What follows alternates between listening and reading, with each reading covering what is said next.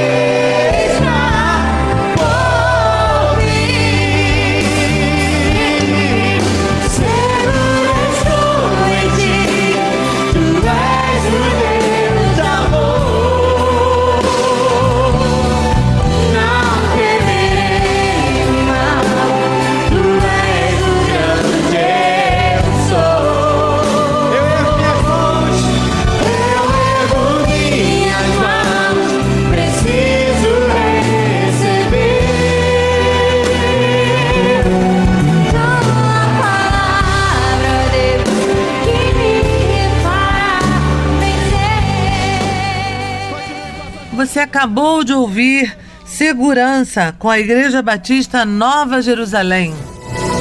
Especialistas afirmam que não há um consenso ou uma resposta única para explicar por que os casos de autismo aumentaram mas afirmam que o acesso da população ao diagnóstico aumentou e, com isso, mais casos foram registrados. O maior preparo de pediatras e mais conscientização dos professores colaborou para que esse aumento dos números de casos notificados aumentasse. Quando os profissionais estão mais preparados, conseguem conversar com os pais e direcioná-los para quem realmente fecha o diagnóstico, como neuropsicólogos ou neuropediatras. A mudança na compreensão de que existem vários graus do autismo também contribuiu para o fechamento de novos diagnósticos. Há desde grau 1, que são mais independentes e precisam de menos suporte, até grau 3, que precisam de maior auxílio e não falam, por exemplo. O transtorno autista pode ter origem hereditária, que é a combinação genética de um pai que tenha genes de risco, mas que não seja autista, com uma mãe que também tenha genes de risco sem ter o transtorno. Juntos, os dois geram um bebê com autismo. A segunda origem pode ser de mutação nova. O que é isso? Acontece depois da fecundação do óvulo na gestação. Pode haver uma interação com o ambiente, como a mãe ingerir algum medicamento que serve de gatilho para o autismo se manifestar. A terceira origem pode ser de mutação por causa dos gametas, espermatozoides e ou óvulos, de pais com mais idade. Nesses casos, pode ser apenas um gene afetado, dando origem à síndrome do autismo. Meu irmão, minha irmã, preste bem atenção no que eu vou falar agora. Os pais devem ficar atentos se o seu filho não estabelece contato visual com a mãe durante a amamentação, ou não olha quando é chamado pelo nome ou quando alguém compartilha o interesse e aponta para algo, não gosta do toque e prefere ficar sozinho no berço, o que não significa desgostar de carinho. Quando começa a andar, anda na ponta dos pés. A criança tem um jeito atípico de brincar, prefere empilhar ou enfileirar carrinhos, por exemplo. Tem seletividade alimentar e problemas com texturas. Não ri de brincadeiras que os pais fazem, fazem gestos repetitivos com a cabeça ou tronco e balança as mãos. Não fala ou, quando aprende a falar, repete frases de filmes, desenhos sem se comunicar. Fica nervoso com mudanças de rotina. Meu querido irmão, minha querida irmã, quando a criança apresentar um ou mais desses comportamentos, não significa necessariamente que a criança tenha autismo, mas levanta a necessidade de os pais procurarem um pediatra o diagnóstico é sempre clínico, baseado na observação de comportamentos do paciente pelo pediatra, que, ao suspeitar do autismo, encaminha para um especialista em neurodesenvolvimento. E não existem exames específicos para detectar o transtorno. Os profissionais de saúde recorrem a alguns questionários validados cientificamente. Eles também fazem uma série de perguntas para investigar o caso em seus mínimos detalhes antes de chegar a qualquer conclusão. O tratamento indicado para o autismo é a terapia cognitivo-comportamental, que busca dar ao indivíduo as habilidades necessárias para que ele seja mais independente. Cada pessoa tem um tempo de resposta ao tratamento diferente e é fundamental o trabalho conjunto com a família. Além da terapia, são feitas intervenções com fonoaudiólogos, educadores físicos, terapeutas ocupacionais e fisioterapeutas. Se a criança tiver outro sintoma associado ao TA, como convulsão ou déficit de atenção, pode ser adicionado medicamentos ao tratamento. Para nos ajudar a entender o dia a dia de uma família com um autista, vamos ouvir Angélica Souza Silva, mãe do adolescente autista João Silva, entrevistada pela nossa jornalista Fernanda Fonseca. Olá, Fernanda, agora é com você. Olá, Eulália, Pastor Marco Davi e todos os ouvintes que nos acompanham. Essa semana eu conversei com Angélica Souza, ela é mãe da Manu, do João, que é autista, educadora social e membra da Associação Brasileira de Acesso a Cannabis Medicinal no Rio de Janeiro. Sim, ela é membra. A palavra já é aceita na língua portuguesa no gênero feminino, assim como presidenta. Bom, Angélica, muito obrigada por aceitar o convite do programa Papo de Crente. Você pode nos contar quando e como vocês descobriram que o João era autista? Como foi essa trajetória até o diagnóstico? Oi, o diagnóstico do João foi fechado com três anos e um pouquinho, quase quatro. Nós suspeitamos desde meses, ele com meses, de não olhar no olho, não acompanhar, não acompanhar móvel do berço. E aí, desde muito novinho, a gente desconfiava que tinha alguma coisa né, que estava fora dos padrões. E aí começou os desafios de acompanhar a escola, iniciamos terapia com ele com 10 meses, até que com 3 anos e um pouquinho, a neuro que acompanhava ele na época fechou o diagnóstico do autismo. Os desafios, né, a princípio, são as questões de terapias, de escola, de lugar né, adaptável para ele poder fazer os acompanhamentos. João iniciou os tratamentos com 10 meses na PAI, começou com fisioterapia, porque tinha uma questão motora, é fono, porque não balbuciava nenhuma palavra, né? Uma criança de 10 meses para um ano já começa, ele não fazia som nenhum, então início foram as terapias. O João hoje é um adolescente de 13 anos. Identifico que existe um adolescente com todas as questões né, da adolescência, com a questão do autismo, então existem os altos e baixos. Alguns dias melhores, outros nem tanto. Eu tenho uma filha menor de 7 anos, convive bem com a irmã, bem com a família, com as pessoas que ele tem próximas, os avós, o meio da igreja, as pessoas que ele conhece, que ele conhece o dia a dia, ele tem uma boa relação. Ele é não verbal até hoje, só que quem convive com o João consegue entendê-lo. Mas pelo que você já me contou, nem sempre foi assim. O João já passou por diversos tratamentos até chegar nesse nível de socialização. E hoje ele é tratado com óleo de cannabis o preconceito ainda é muito grande, porque infelizmente as pessoas ainda confundem o óleo de cannabis com a maconha, vulgarmente conhecida. Como foi para você, uma mulher evangélica, enfrentar todos esses preconceitos e chegar a fazer parte da associação que defende a utilização da cannabis como tratamento terapêutico em autistas? Pensamos muito, analisamos, conversamos com alguns médicos que eram a favor e tinha um estudo para isso. E aí analisamos muitos estudos, muitos casos de autismo mais lá fora do que no Brasil. E aí, diante de todas as outras tentativas, e já tivemos tantas outras medicações, optamos. Essa foi a nossa, infelizmente, foi a nossa uma das últimas opções. Eu digo infelizmente, se eu penso que meu filho tivesse tomado cannabis lá atrás, a gente imagina que a quantidade de terapia que ele faz a vida inteira, quanto ele já não, ter, não, não teria evoluído hoje. Né? Então eu levanto essa bandeira assim, mãe de autista que me procura, que eu tenho acesso, tente, procure, claro, um profissional que entenda de cannabis, um profissional que vai te acompanhar né, todo o processo de início, acompanhar a dosagem e tente, não deixe ser a última opção, que seja logo uma das primeiras.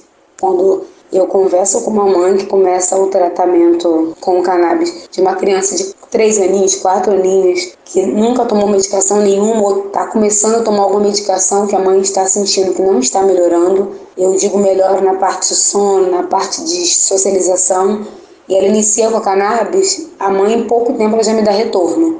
E quando a criança é um autista mais velho, um autista que toma medicação há muito tempo, o processo é um pouco mais longo. Né? O que de repente uma criança que está iniciando um processo de algum tratamento dura 30 dias, 40 dias, eu vejo como foi o caso de João. Demora dois meses e meio, três meses, e aí eu vejo essa diferença. O João dentro de casa começamos a notar pequenas coisas que ele não tinha o hábito de fazer. Ele começou a entender o que era brincar, brincar de carrinho. Ele era um menino com 11 anos e não sabia o que era brincar. E aí começou aquele período de brincar dentro de casa, de inventar coisas. E ele começou a brincar de pique-se-esconde. Um belo dia, todo mundo brincando. E a gente se escondeu e mandou contar. A irmã dele contou, ele se escondeu atrás da cortina. E, para surpresa de todo mundo, ele ficou lá paradinho enquanto ela contava. E aí depois ela achou, ele fez aquela festa e ele começou a entender aquilo era uma brincadeira, né, que tinha um propósito, que era enquanto um contava, o outro se escondia.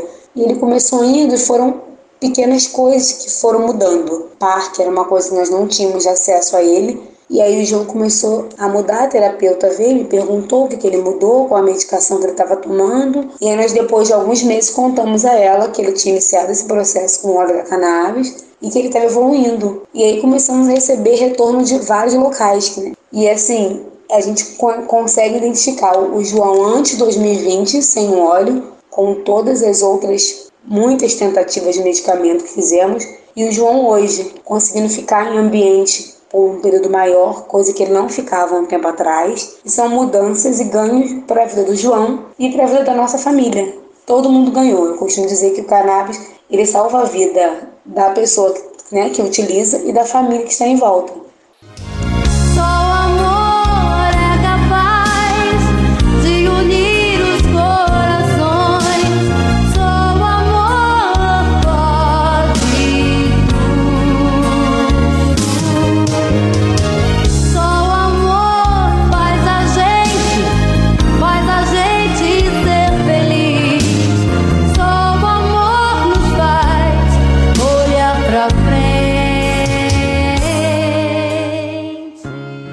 Você acabou de ouvir Só o Amor com a cantora Melissa.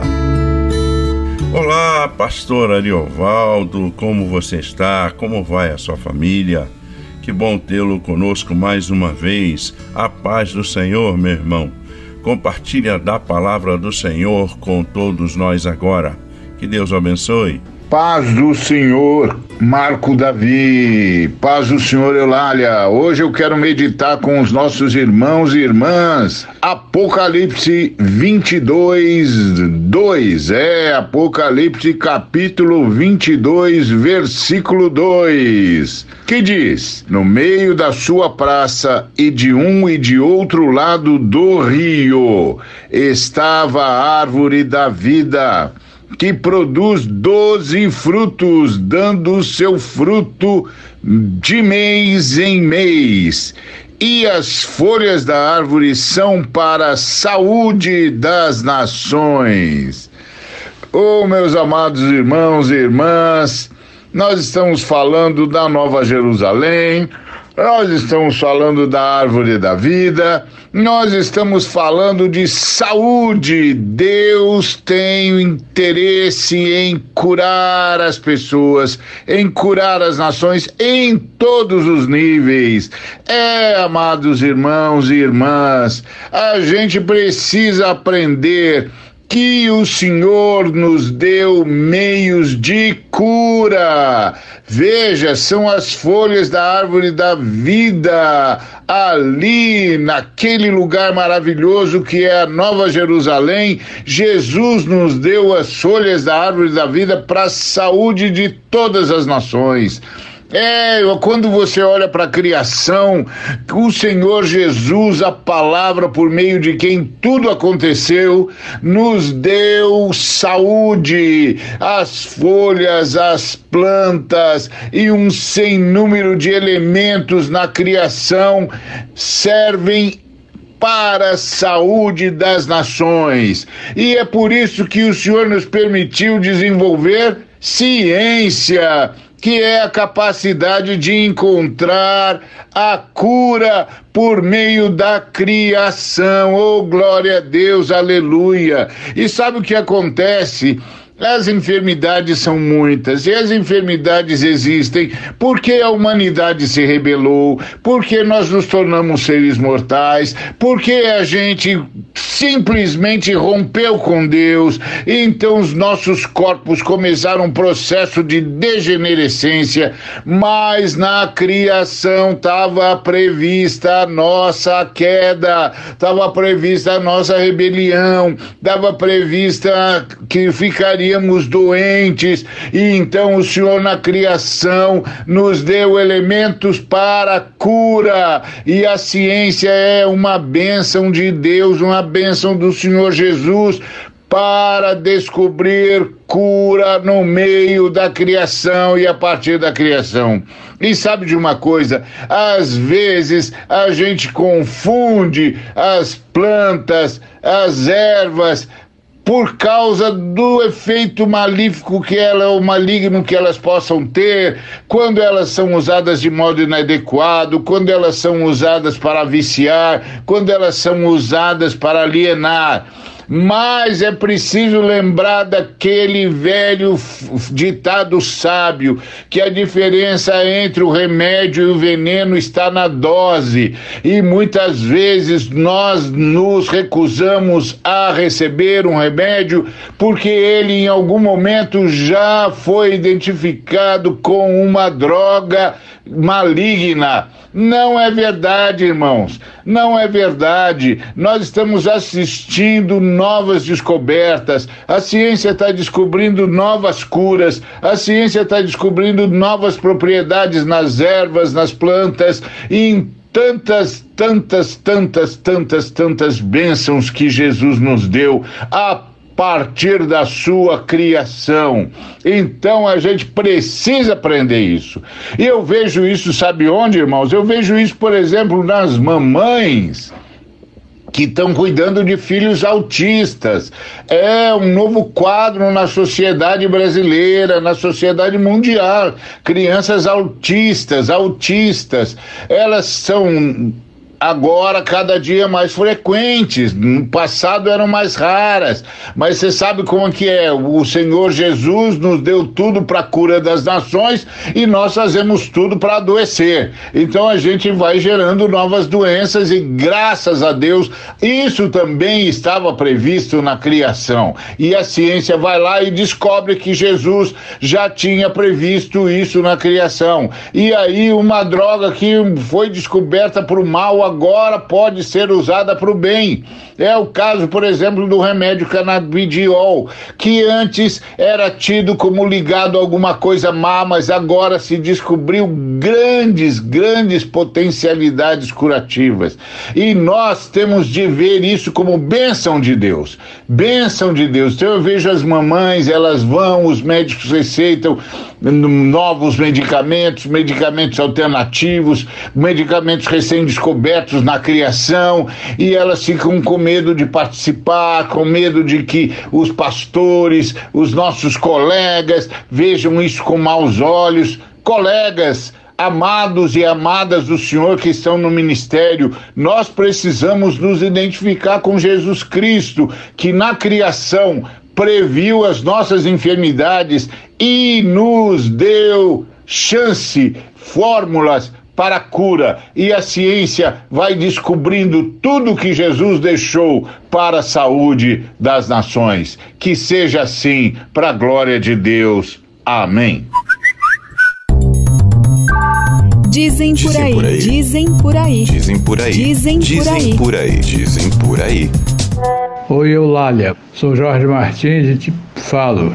Não estou entendendo mais nada. Eu vi um vídeo no Facebook de um homem dizendo que o exército mudou as cores para vermelho por causa do PT. Que história é essa, minha gente? Por que isso? É verdade que vão gastar nosso dinheiro com isso? Paz do Senhor, meu irmão Jorge, que prazer falar com o irmão. Mas isso, meu irmão, não é verdade. O pelotão do exército que aparece nas imagens sempre foi vermelho e branco, conforme informou em nota o Comando Militar do Oeste.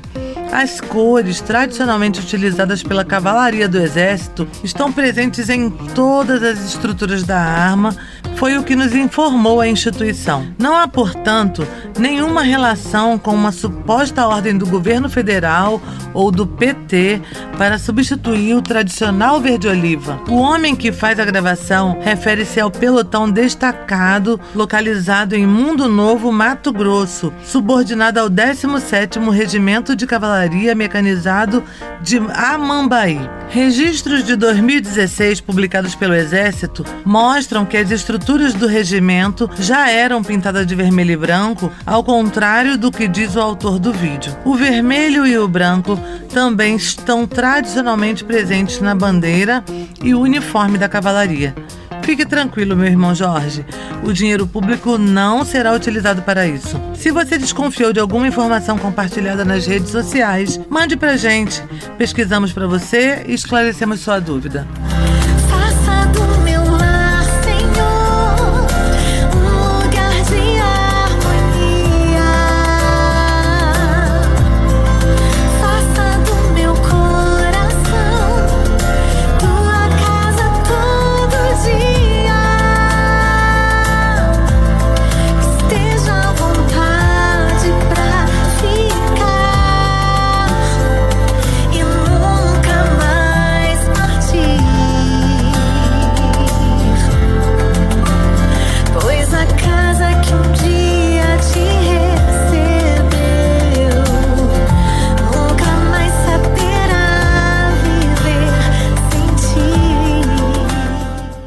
Acabou de ouvir Casa de Bênção com a cantora Estela. O vírus respiratório sincicial esteve presente em 30% dos casos de doenças respiratórias registradas no Brasil nos primeiros três meses de 2023. Entre janeiro e março, foram mais de 3 mil infecções, a maioria atingiu bebês e crianças de 0 a 4 anos. Os dados do Ministério da Saúde, coletados e monitorados pela iniciativa Infogripe da Fundação Oswaldo Cruz, mostram uma mudança de padrão na circulação do vírus, que é muito transmissível e perigoso. Ele só perde para a Covid-19, que ainda representa mais de 50% dos casos positivos entre doenças respiratórias. A infecção causada pelo vírus pode ser grave em grupos de risco, como bebês, crianças, idosos e portadores de distúrbios cardíacos congênitos ou doenças pulmonares crônicas. Os sintomas são parecidos com os de um resfriado comum, febre, tosse, espirros, coriza e mal-estar, mas pode evoluir e atingir brônquios e pulmões, o que pode ser fatal, meu irmão, minha irmã. Entre os sinais estão febre alta, muita tosse e principalmente dificuldade para respirar. Identificados os sintomas, por favor, procure uma emergência. O governo federal criou um canal de denúncia contra massacres em escolas e creches. A medida faz parte do início de um planejamento de política nacional para dar resposta aos casos que ocorreram em São Paulo e em Santa Catarina. O canal já está ativo, irmãos, e pode ser acessado no endereço virtual www br. Aí você procura Escola Segura. Chamada de Operação Escola Segura, a iniciativa é o início de uma política que pretende evitar casos de massacre. O grupo de trabalho criado conta com o apoio de vários ministérios, como o Ministério da Educação e dos Direitos Humanos. A meta é apresentar em até 90 dias um relatório que vai embasar a nova política nacional.